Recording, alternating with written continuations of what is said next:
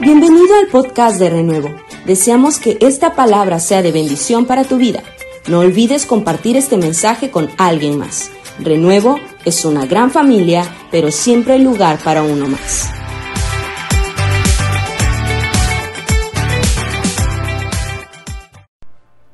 Buenas noches, bendiciones a todos.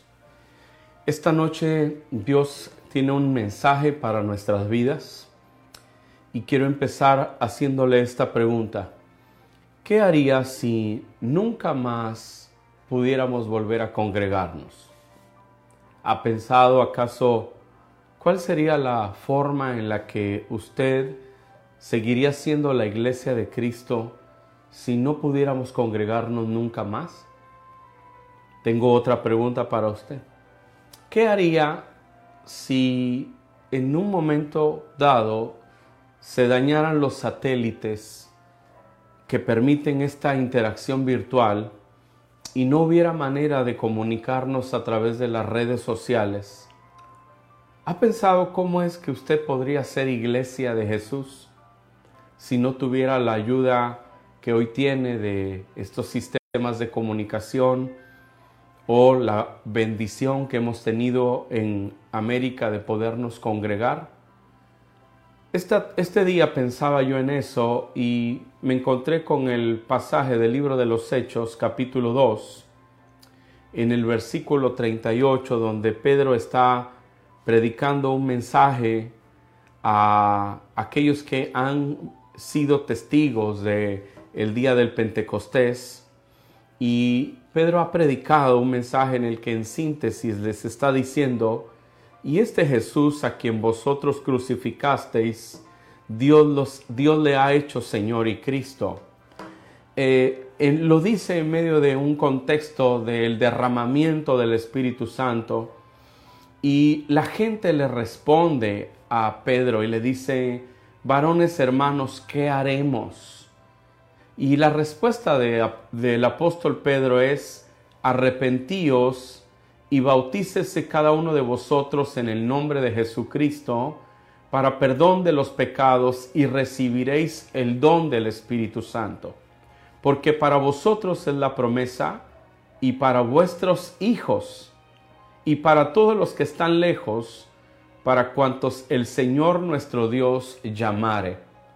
Y vea, el mensaje de Pedro en una sociedad en, lo que, en la que no había redes sociales, en una sociedad en la que aún la iglesia no tenía grandes catedrales, grandes edificios donde no había congresos de alabanza, ni había conciertos cristianos.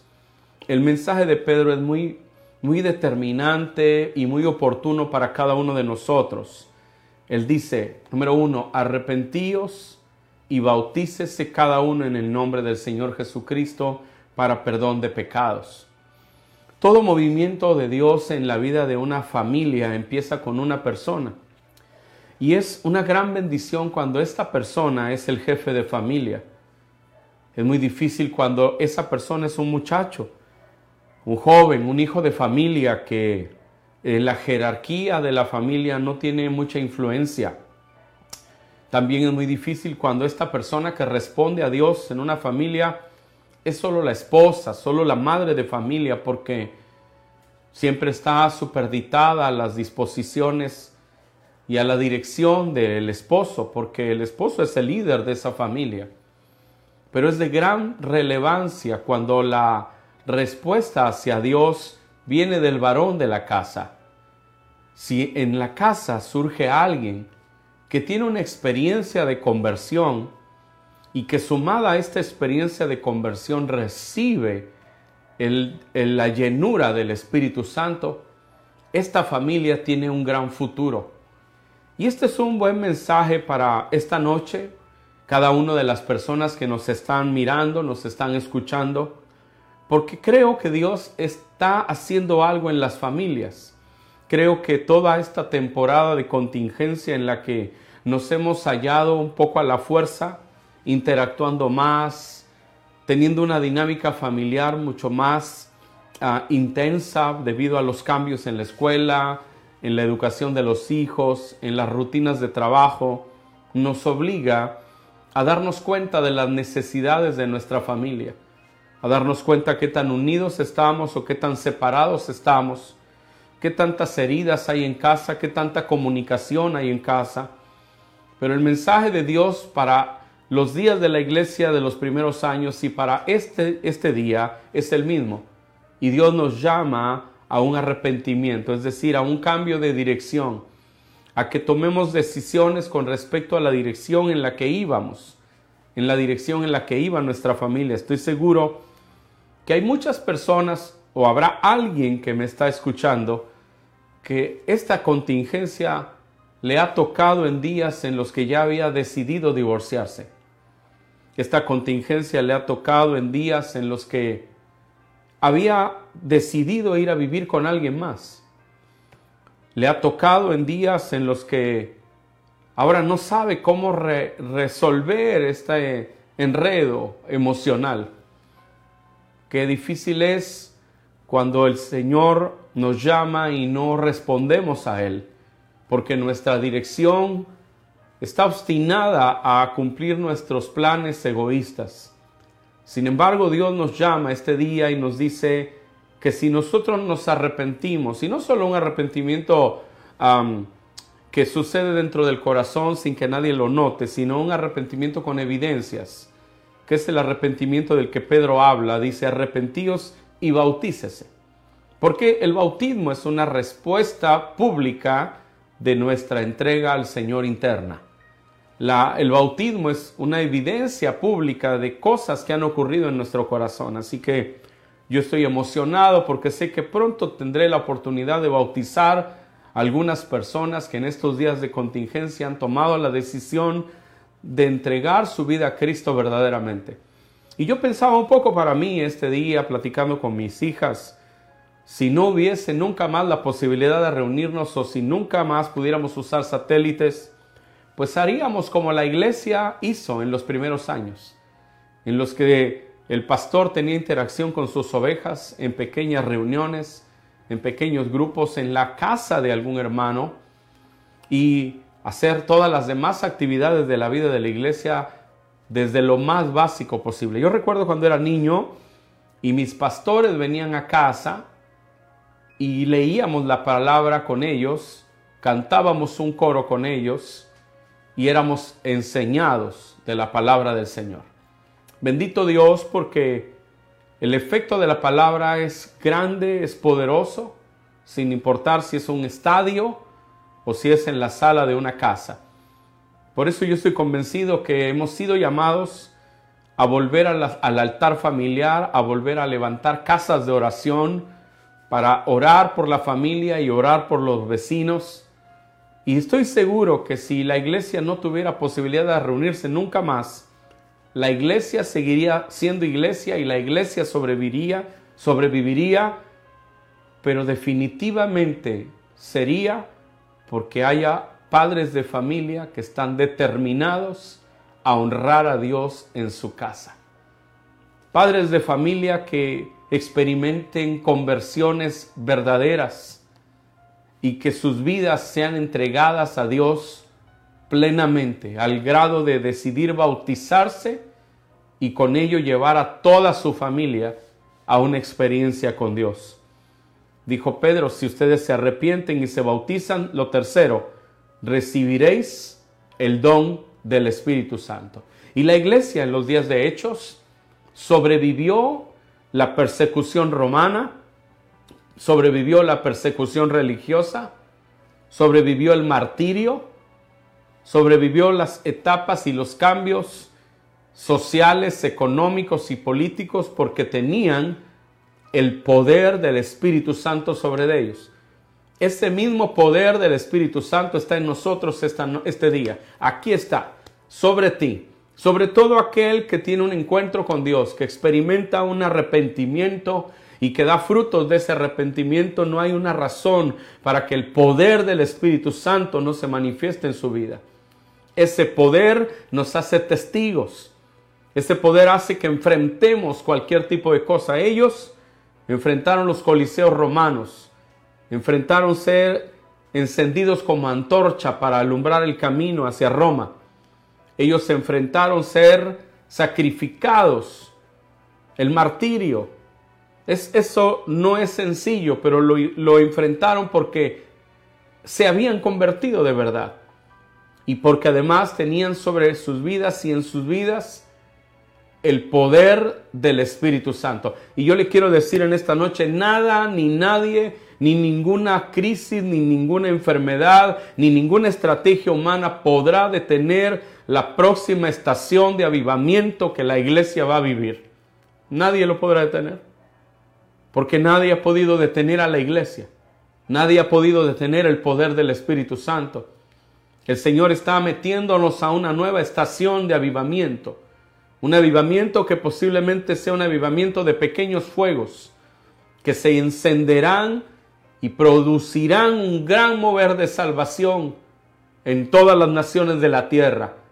Este es un tiempo de ver la gloria de Dios y el Espíritu Santo vendrá sobre ti, impactará tu vida, llenará tu vida y romperá cadenas y quebrará todo yugo, porque esto es lo que pasa cuando alguien decide cambiar de dirección, una dirección de muerte para ir en la dirección de la vida y de la palabra del Señor.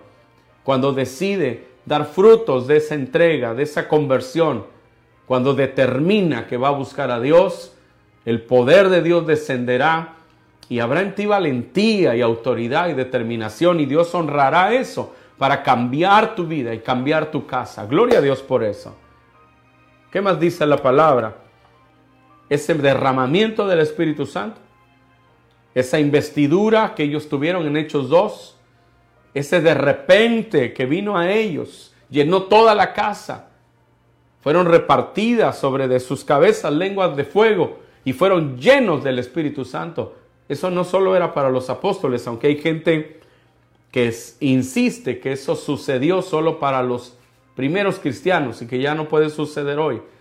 De hecho, hay muchos críticos del pentecostalismo que afirman que el hablar en lenguas y estas experiencias que los pentecostales viven son herejías y que no son reales y que no son posibles a la luz de la teología.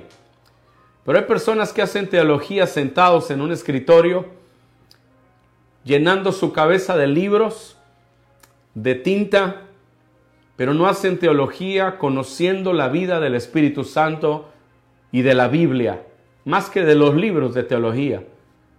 La Biblia dice en Hechos, porque para vosotros es la promesa. Y luego dijo, y para vuestros hijos, y para todos los que están lejos. Gloria a Dios, para cuantos el Señor nuestro Dios llamare. El derramamiento del Espíritu Santo no solo fue para los discípulos, fue para todos los que estaban lejos y para todos cuantos el Señor nuestro Dios llamare. Bendito Dios porque el Señor lo sigue haciendo. En cada generación, en cada temporada Dios lo, lo ha hecho. En los días de la iglesia primitiva Dios lo hizo. Más adelante en la predicación a Cornelio, ahora no solo judíos, sino también gentiles, fueron llenos del poder del Espíritu Santo. Pablo tuvo que ser sacudido con sus prejuicios judíos, él era un etnocentrista, es decir, él creía que su, su nación era la única que podía estar en la mente de Dios y en los planes de Dios. Y Dios sacudió sus paradigmas y envió hombres a que lo llevaran a la casa de un hombre importante, pero que no era judío.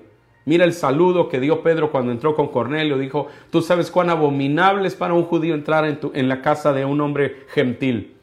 Si alguien hubiera venido con ese saludo a tu casa, a lo mejor lo hubieras corrido de tu casa. Pero Cornelio sabía que Dios lo había llamado, que Dios le había instruido a buscar a Pedro. Y Pedro vino y les predicó la palabra. Y mientras predicaba, dice la Biblia que el Espíritu Santo cayó sobre ellos y fueron llenos del Espíritu Santo y hablaban en otras lenguas Wow, eso es poderoso. Porque la promesa no solo era para los apóstoles, sino era para todos aquellos que el Señor llamare. Más adelante, los primeros días de la iglesia, así sucedió. Fueron a Samaria y Felipe ministró sanidad como evangelista y hubo salvación, pero llevaron a Pedro. Y cuando Pedro ponía las manos sobre las personas, ellos recibían la llenura del Espíritu Santo. los primeros siglos de la iglesia. Hubo movimientos de, de, avivamiento en los primeros siglos de la iglesia, en los padres de la iglesia, en los tiempos apostólicos, en los tiempos de persecución. Y al paso de la vida hay evidencias de la Edad Media donde hubo grupos que fueron perseguidos porque hablaban en otras lenguas.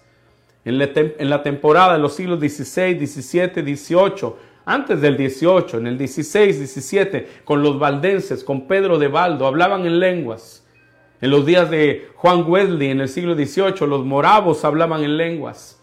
Hubo movimientos del Espíritu Santo en el siglo XVIII con Whitfield y con Wesley que predicaban. La historia habla de Juan Wesley que cuando predicaba la gente caía al suelo bajo el poder de Dios.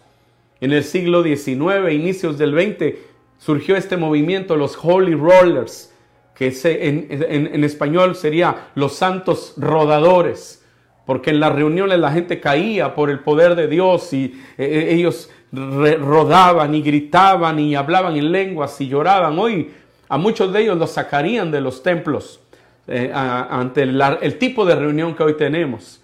Así surgió el movimiento de santidad del siglo XIX.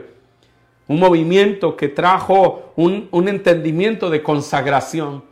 La iglesia empezó a renunciar a cosas que la iglesia oficial había permitido y empezaron a buscar a Dios intensamente. Y así surgió una atmósfera en la que el poder de Dios descendió a través de ministerios como el de Parham, que fue maestro en Kansas de un instituto bíblico donde enseñaban que todavía estaba vigente el bautismo en el Espíritu Santo. De ese instituto Dios levantó a un negro tuerto de una, de una sociedad desfavorecida, William Seymour, y él fue invitado a predicar a Los Ángeles, California, en la calle Mooney Brow. Y en esa calle donde predicó solo hizo un día de campaña porque la campaña no pudo seguir porque el primer día habló del bautismo del Espíritu Santo con la evidencia de hablar en lenguas y le cancelaron la campaña, nada más duró un día.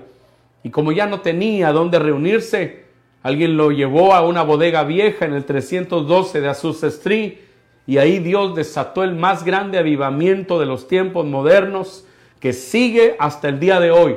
Gloria a Dios porque el, el bautismo del Espíritu Santo, el derramamiento del Espíritu Santo fue para todos aquellos a quienes el Señor nuestro Dios ha llamado y seguirá llamando. Pero me llama la atención que ese pasaje dice, y el, el mover del Espíritu Santo, el bautismo del Espíritu Santo, la llenura del Espíritu Santo es para tus hijos, para tus hijos, es para tus hijos. No solo es para un culto, es para tus hijos, para esos niños traviesos que parece que no entienden, están en la mente de Dios. Para ese hijo que parece que está perdido y no hay manera de que se componga, está en la mente de Dios. La unción que está sobre ti no solo es para ti, es para tus hijos está en tu vida para que tus hijos vean la gloria de Dios, para que la unción pudra todo yugo en tus hijos, para que la unción los liberte, para que la unción los capacite y para que la unción active en ellos los dones que ya les fueron dados en la mente, en la presencia de Dios, para levantarlos, para sacudir la generación que tú no verás. Pero todo depende que tú le digas a Dios, aquí está mi vida.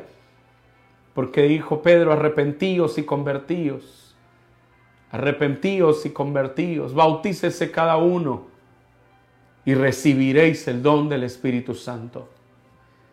Qué maravilloso es eso, porque dice la Biblia que los que recibieron la palabra fueron bautizados y se añadieron aquel día como tres mil personas.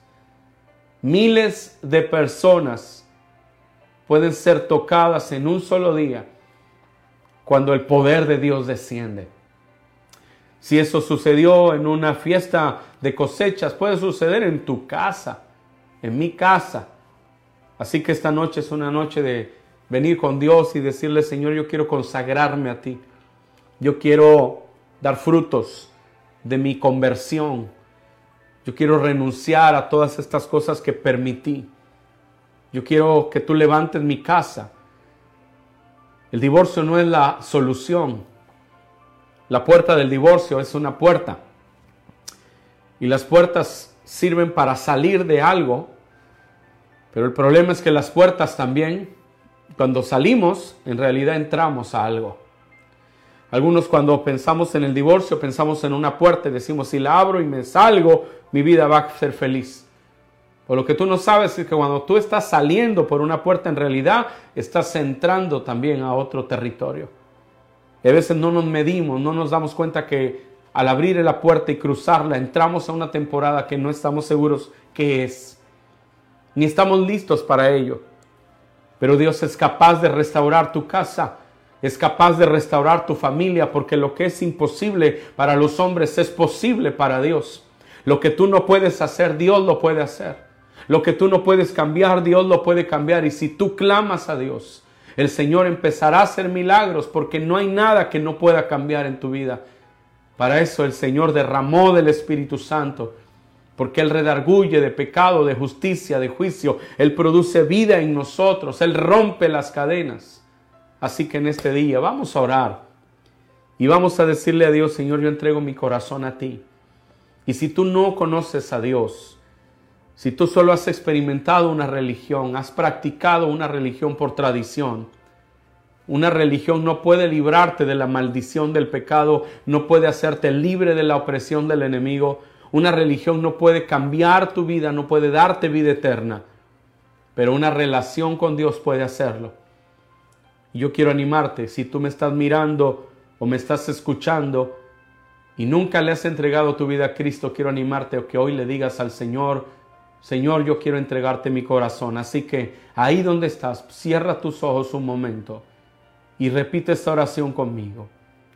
Padre Celestial, en esta hora yo recibo a Jesús como mi Señor, como mi Salvador, así como los que oyeron el mensaje de Pedro el día del Pentecostés, yo respondo a ti, te digo, perdona mis pecados, salva mi alma, cambia mi vida, cambia mi casa, que mi vida pueda empezar a dar frutos nuevos, frutos de ese cambio, y que tú, Dios mío, me llenes del poder del Espíritu Santo, y llenes del poder de tu Espíritu Santo mi casa.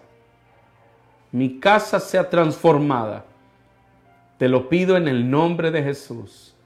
Amén. Y todos aquellos que son renuevo en casa, levanta tus manos allí y recibe bendición ahora. En el nombre de Jesús, sé lleno del Espíritu Santo. Toda tristeza se va, toda incertidumbre se va, venga sobre ti la paz de Dios que te cambia. En el nombre de Jesús recibe libertad ahora. Sé libre de toda carga, de toda opresión. Y sé sano. Todo el que esté enfermo, levante sus manos, reciba milagros ahora. Recibe sanidad en el nombre de Jesús. Por su llaga hemos sido sanados. Enfermedad te ato, te ordeno, suéltales en el nombre de Jesús. Y Padre, gracias que estamos libres y sanos en tu nombre. Y a ti la gloria, la honra y la alabanza. Aleluya.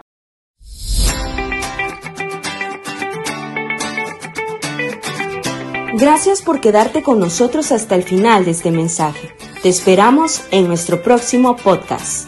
Renuevo es una gran familia, pero siempre hay lugar para uno más. Bendiciones.